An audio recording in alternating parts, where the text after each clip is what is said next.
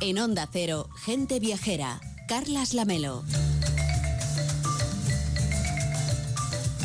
Cuando pensamos en un viaje relacionado con la naturaleza, se nos viene a la cabeza enseguida Costa Rica. A pesar de su extensión reducidita, pues guarda infinidad de tesoros muy variados, merecen ser conocidos.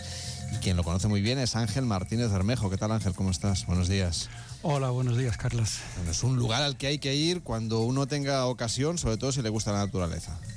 Sí, bueno, está claro que Costa Rica se ha convertido en la meca del turismo de naturaleza y desde luego es uno de los mejores lugares para conocer el neotrópico, que es esa región biogeográfica que se extiende por las tierras tropicales americanas.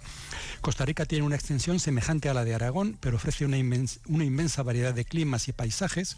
Si nos preguntamos cómo es posible que una extensión tan pequeña, que en una extensión tan pequeña existan más variedades de mariposas que en toda África o más especies de pájaros que en Canadá y Estados Unidos juntos, pues la respuesta hay que buscarla en su situación geográfica. Costa Rica forma parte del puente natural que une las dos Américas y la vida natural de ambas se ha desarrollado allí al mismo tiempo. Además, el gran número de microclimas permite crear distintos hábitats para todo tipo de flora y fauna y no es de extrañar si la cumbre del Cerro Chirripó, con más de 3.800 metros, se encuentra a menos de 50 kilómetros del Pacífico. Desde luego, eh, la diversidad está garantizada eh, cuando vayamos por allí, aunque hay kilómetros eh, por recorrer, tampoco es un país muy grande, es decir, que con un viaje normal que tener en cuenta que Costa Rica está lejos, pues realmente podemos hacernos una idea bastante generosa de cómo es este lugar. Sí, bueno, y la variedad es fabulosa. Por ejemplo, te voy a dar un ejemplo. El Parque Nacional Braulio Carrillo eh, eh, ahí tienes toda la variedad que puedes encontrar desde los 2.900 metros de la cumbre del volcán Barba a casi el nivel del mar de las tierras calientes caribeñas. Las posibilidades realmente son infinitas y además todas son excelentes porque ya que más de una cuarta parte de la extensión del país está protegida como parques nacionales o con otras formas de protección. Por cierto, eh, Costa Rica no es el país al que vamos más los españoles cuando viajamos por naturaleza. Es un país que todavía está bastante por descubrir. Sí, bueno, no es el primer destino americano para el viajero español y yo creo que es que seguimos el modelo definido por ese primer viajero europeo al continente, que es un tal Cristóbal Colón, que solo fue a lo que ahora es Costa Rica en su cuarto viaje a América y que no pasó allí más de dos semanas. Es una pena porque si dedicáramos un día a cada parque nacional, en 15 días solo veríamos la mitad de los parques de este país. O sea, para que se hagan ustedes una idea, en un país que es pequeño, eh, en realidad la cantidad de biodiversidad que podemos encontrar, esa naturaleza que se convierte en el eje de cualquier itinerario, de cualquier viaje que hagamos a Costa Rica.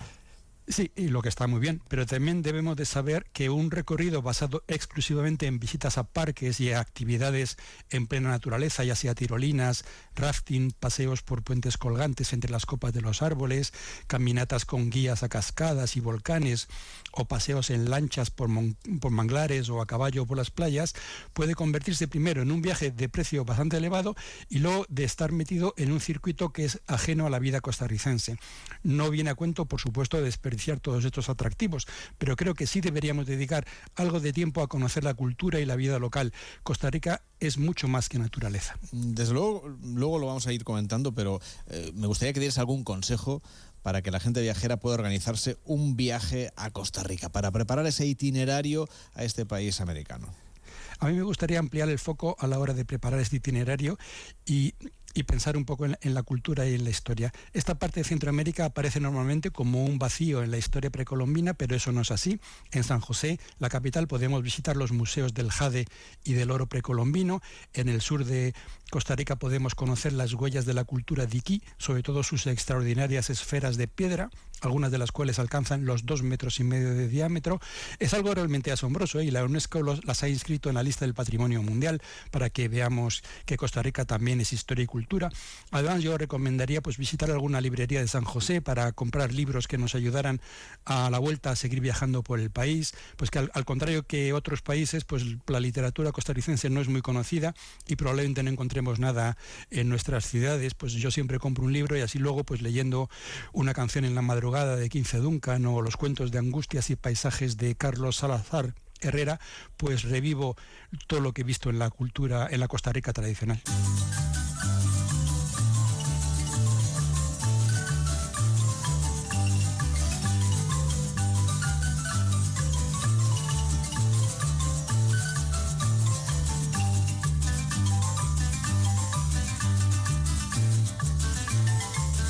Dónde podemos ver, Ángel, esa cultura tradicional costarricense para combinarla con actividades, con naturaleza y sobre todo disfrutar de este viaje? Pues mira, en el Valle Central, que es donde se encuentra San José, podemos asomarnos a la cultura cafetalera. Aquí el café es el verdadero grano de oro y su cultivo fue a partir del siglo XIX lo que permitió a los campesinos costarricenses salir de la pobreza. El café fue el germen de la clase media y es la base de la cultura tradicional tica se pueden recorrer los cafetales, conocer el modo de vida de la gente que trabaja en esta región, porque así nos hacemos una idea de este país y también alcanzamos alguna de las claves que lo hacen para ver qué es, por qué están diferentes sus vecinos. Se puede hacer un tour visitando algún cafetal y aprender sobre el proceso que lleva a producir pues es este el producto sin el cual muchos no podríamos vivir ahora. De paso podemos visitar algún pueblo, de la zona, conocer de primera mano la vida de, la gente. Una buena opción es comer en los pequeños locales que hay en los mercados municipales, por ejemplo, probar el casado, que es este plato de arroz con judías negras, patata, plátano, frito y quizá carne o pescado. Y durante los trayectos se puede apreciar pues otra de las costumbres ticas, que son los puestos de venta junto a la carretera, pues ya sean de fruta, de dulces, de queso. Y por ejemplo, la fertilidad de estos campos se debe a la, en parte a la actividad volcánica, así que cuando nos asomemos en estos viajes de naturaleza al cráter de algún volcán, y eso es posible hacerlo muy fácilmente en diferentes lugares de Costa Rica, pues disfrutaremos del espectáculo de la naturaleza sabiendo algunos de sus efectos positivos. Venga, apuntado visitar los cafetales del Valle Central, pero seguro que hay otros lugares de Costa Rica a los que podemos acercarnos para conocer esa vida tradicional. Pues mira, en la mayoría de los viajes a Costa Rica acabamos pasando por la península de Nicoya, en el norte de la costa pacífica. ¿Por qué? Pues porque ahí está la mejor oferta hotelera, están las mejores playas, ahí se puede ver tortugas, se pueden hacer muchas otras actividades. Pero también podemos asomarnos a la cultura de los sabaneros de Guanacaste.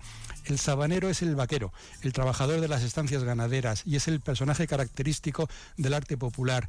Todo el folclore de la zona, ya sean bailes o canciones, esta musiquita que acabamos de oír, la gastronomía, la indumentaria, las ferias, los rodeos, todo gira en torno a su forma de vida, que está forjada en la soledad de las haciendas es, junto al de los cafetaleros, el otro eje de la Costa Rica tradicional, la que vive ajena al boom del ecoturismo. Todo ello se da en esta zona, la de Guanacaste, en la península de Nicoya, porque es con mucha diferencia la más seca y llana del país y por tanto donde es más sencillo establecer las explotaciones ganaderas.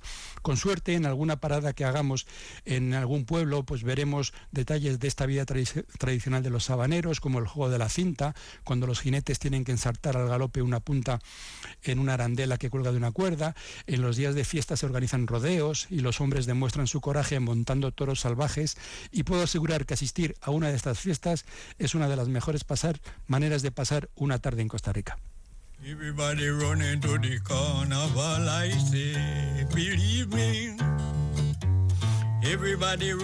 Pero esta música, Ángel, que nos has puesto, no parece de Costa Rica, ¿no? Porque es como en inglés. Eh, sí, bueno, está cantada en, en inglés criollo, que se habla en la costa caribeña, sobre todo en la zona de Puerto Limón, y es el llamado calipso limonense. Aquí tenemos otra Costa Rica diferente, la que muestra la herencia de origen africano, con gentes que vinieron desde Jamaica e impregnaron la zona con la cultura afroantillana.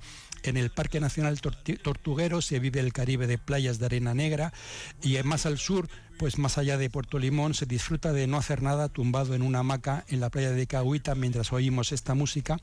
Nos contagiamos también del ritmo de los perezosos que se mueven lentamente. Allí fue el primer lugar donde yo vi a este animal. Y si ellos pueden hacerlo, el caminar lentamente, nosotros también deberíamos adaptarnos a las costumbres locales aunque sean las de los animales. Pues una muy buena propuesta, conocer a fondo no solamente la parte vinculada con la naturaleza, sino también la cultura y la forma de vida de Costa Rica el destino al que hoy hemos viajado con Ángel Martínez Bermejo. Hasta la próxima, buenos días. Un saludo a todos.